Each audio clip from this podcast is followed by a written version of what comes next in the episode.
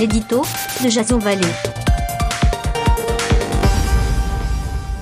Bonjour, nous sommes le 25 février 2019 et voici le titre de mon éditorial qui s'intitule Quack ou provocation.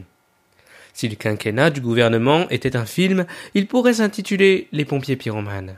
Alors qu'Emmanuel Macron revient tout juste d'une déambulation de 14 heures au salon de l'agriculture, probablement pour montrer qu'il n'est pas enfermé dans son palais, Jacqueline Gouraud vient d'être publiquement désavouée.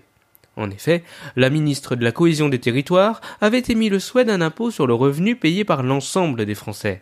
Certes, la mesure serait plus symboliquement égalitaire. Des taxes, des taxes, oui mais pas pour Bercy, pour faire référence à la réclame. Le Premier ministre a hier sèchement fermé le banc. Entre rabotage des niches fiscales prônées par Gérald Darmanin ou l'imposition sur les plus-values immobilières pour les résidences principales de Bruno Le Maire, le président avait répondu que la ligne n'était pas l'augmentation des impôts. Traduisez, proposez, je dispose. Un avertissement que ne semblent pas avoir entendu ces trois ministres réfractaires.